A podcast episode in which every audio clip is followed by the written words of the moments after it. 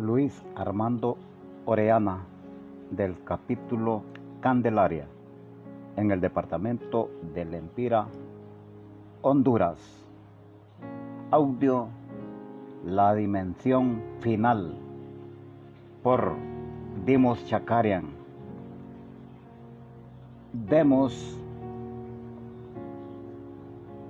mi querido socio,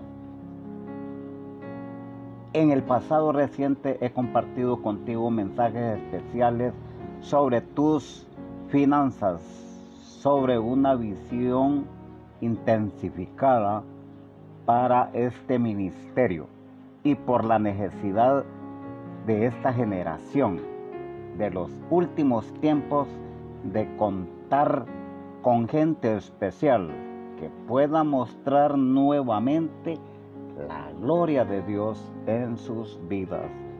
En este librito voy a compartir contigo cual creo que yo que será la gente ungida por Dios de nuestra generación de los últimos tiempos, cómo será preparada y cómo caminará con un poder aterrador para manifestar la voluntad de Dios en los días finales antes de que Jesús regrese. Voy a compartir contigo una increíble revelación, una dimensión totalmente nueva, una dimensión tan poderosa, tan conmovedora, que yo la llamo la dimensión final. Cuando una sola persona alcanza la dimensión final de Dios, él o ella será capaz de hacer más que un ejército de soldados cristianos comunes y corrientes. El tiempo es corto. Dios está buscando a unas cuantas personas dedicadas, apasionadas, a quienes Él pueda confiar su dimensión final para darle al mundo una oportunidad final de aceptarlo a Él como su Salvador. Dios tiene un plan, un trabajo por realizar de multitud, de amplitud universal. Él quiere habilitar con poder a su gente para llevarlo a cabo. He escrito este librito para darte una visión de nuestro futuro, para darte una idea espiritual de lo que vamos a llegar a ser un día. Para la gloria de Dios, sinceramente, oro para que estas páginas te inspiren y te motiven para que busques la dimensión final que Dios te está ofreciendo a su servicio en estos tiempos últimos. Demos Chacarian. Nuestro pasado, el mejor punto de partida. Algunas veces para realizar un gran avance es necesario regresar a los orígenes. Lo que voy a empezar a compartir contigo en este mensaje es difícil de creer. Si nosotros no fuéramos testigos de esta verdad en el pasado, por un momento quiero que regreses a un pasado con el que el poder inspirador de Dios se manifestó claramente en la vida de muchos cristianos. Un tiempo en el que la gente, aún los cristianos, era fuertemente sorprendida por el conocimiento, la sabiduría, la profecía, la visión y el poder de algunos que parecían poseer un acercamiento especial con Jesús. El 25 de mayo de 1891, el cuñado de mi abuelo Magardish Muchagan le dijo a mi abuela que a un año de esa fecha daría a luz a un niño varón. Y el 24 de mayo de 1892, exactamente un año después, mi abuela dio a luz a un hijo, mi padre, a quienes ellos llamaron Isaac, el hijo de la promesa. Esa profecía perfectamente llevada a cabo hace casi 100 años sorprendió con gran fuerza a todos aquellos que la conocieron, a pesar de que Dios ha dejado claro en la Sagrada Escritura que sus hijos profetizarán. Y en los postreros días, dice Dios, derramaré mi espíritu sobre toda carne y profetizarán vuestros hijos y vuestras hijas, y vuestros jóvenes verán visiones, y vuestros ancianos soñarán sueños. Hechos 2.17 Cuando Isaac tenía ocho años y la familia aún vivía en la pequeña aldea montañosa de Caracala, en Armenia, llegaron noticias de que venían 100 cristianos rusos por las montañas en sus carretones cubiertos. Era la costumbre en Caracala hacerles una fiesta a los cristianos visitantes. Así que mi abuelo fue inmediatamente a su rebaño para encontrar un novillo y destazarlo para la fiesta pero no pudo encontrar uno suficiente grande y sin defecto. A pesar de que él sabía, de acuerdo a Levítico 20, que no debería ofrecer nada que tuviera defecto, el destazo, el novillo que tenía un cojo, un ojo tuerto y escondió la cabeza. Cuando la comida estaba lista, todos se sentaron a la mesa, pero antes de poder dar las gracias, el patriarca ruso levantó su mano para detener a todos. Camino hacia el, caminó hacia el establo, encontró la cabeza defectuosa dentro de un saco bajo un montón de trigo. Mi abuelo tembloroso y vergonzado preguntó, ¿cómo lo supo? Dios me lo dijo, respondió el patriarca y luego le hizo a mi abuelo una pregunta vital. ¿Cree usted que Dios no le habla a la gente el día de hoy como lo hizo en el pasado? Esa pregunta y aquel suceso fue el inicio del cambio de mi abuelo. Había un niño profeta en Caracala que se llamaba Efin Niken. En una ocasión se mantuvo en oración durante siete días y siete noches y Dios le dio una visión con unos mapas específicos y una escritura magnífica.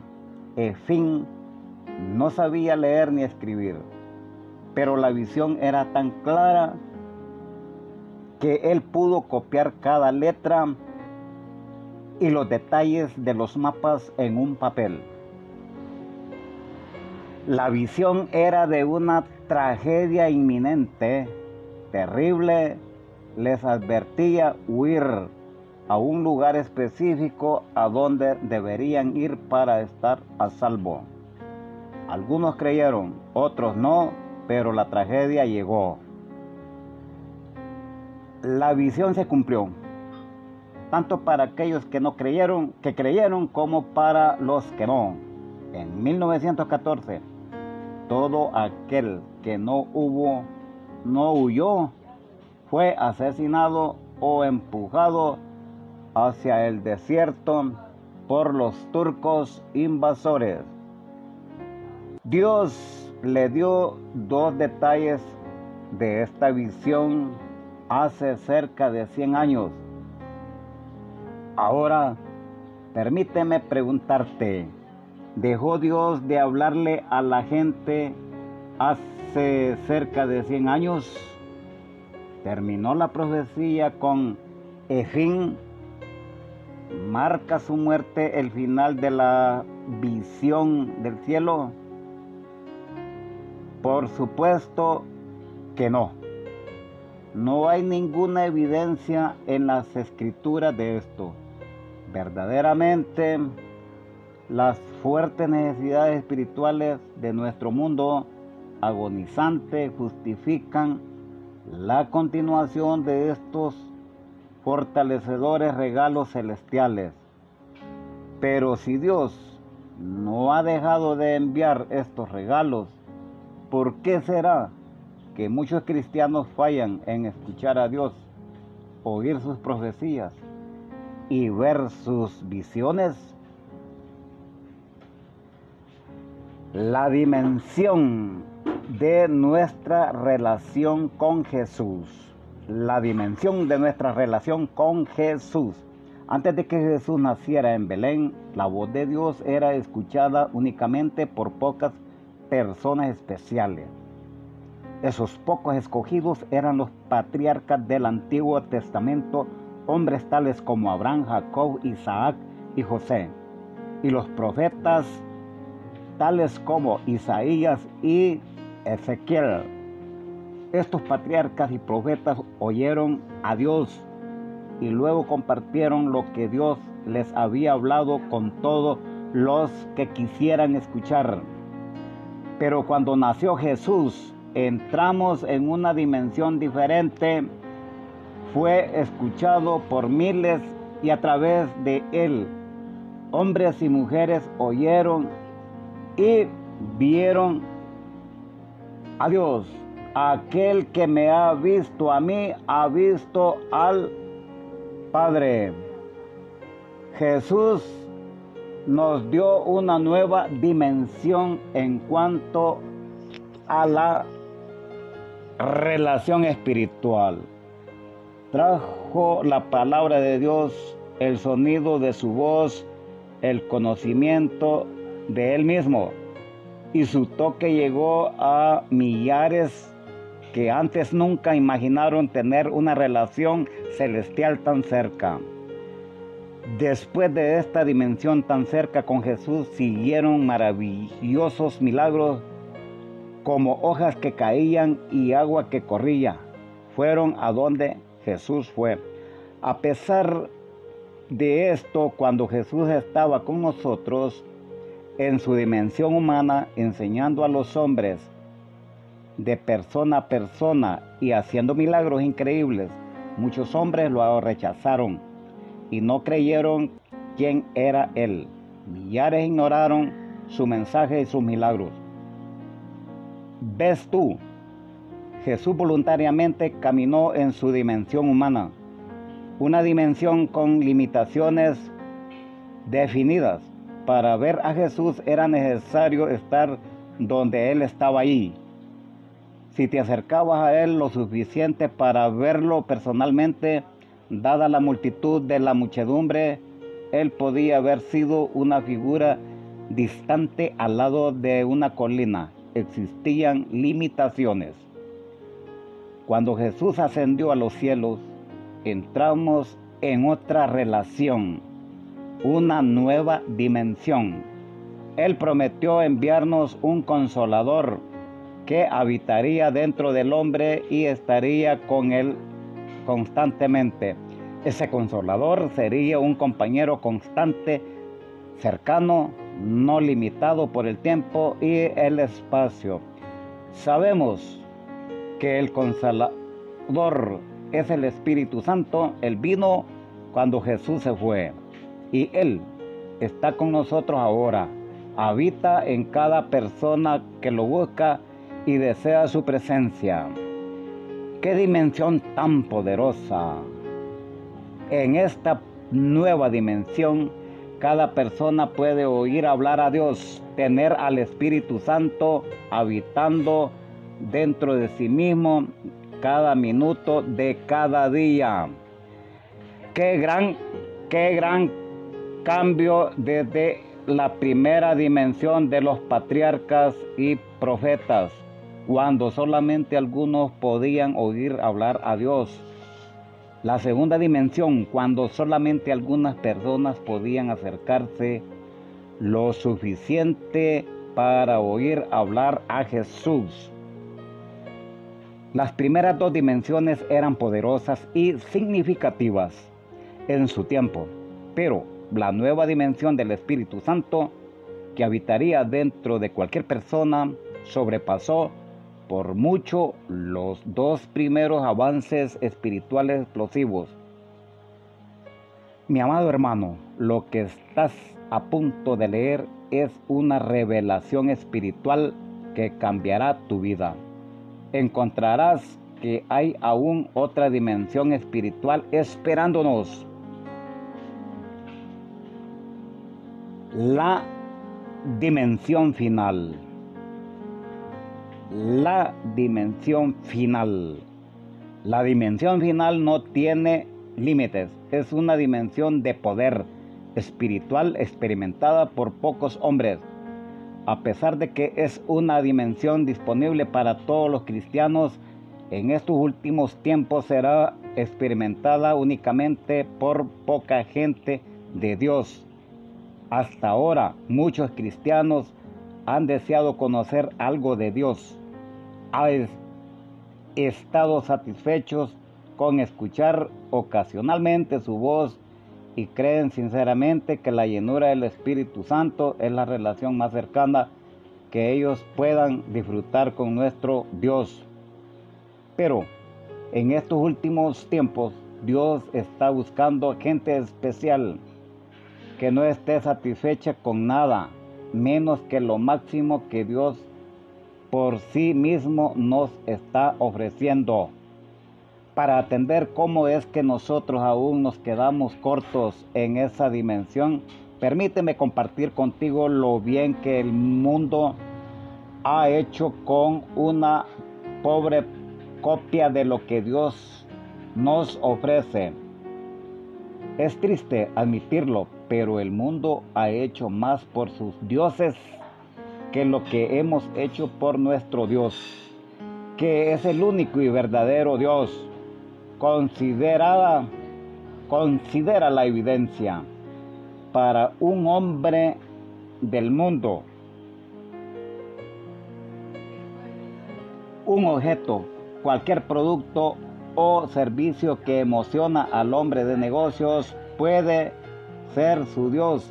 Él cree en su objeto, trabaja incansablemente por ese objeto, día y noche siete días a la semana, semana tras semana, durante meses y, a, aún años si fuera necesario.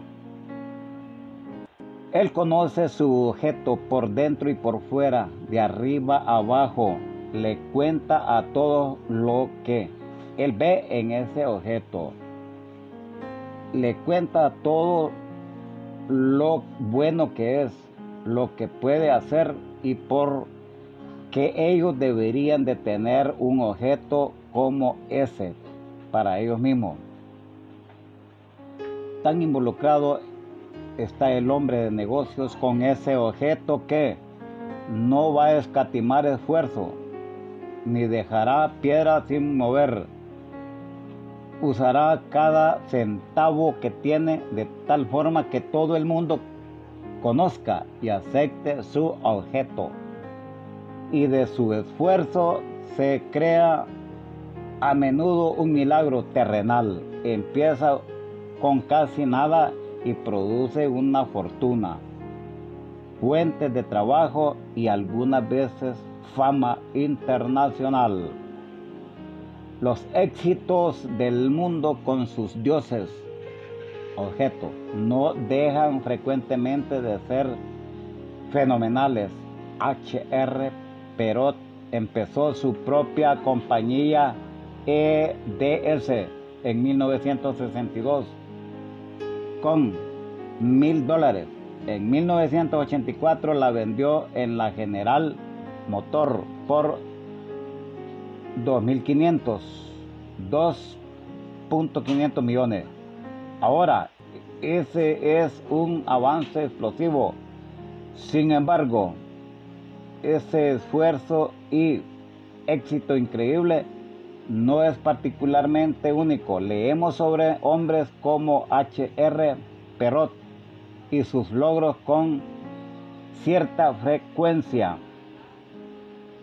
Ahora, permíteme preguntarte, ¿tiene este hombre un mercado más grande o un objetivo más deseable que el Dios que servimos?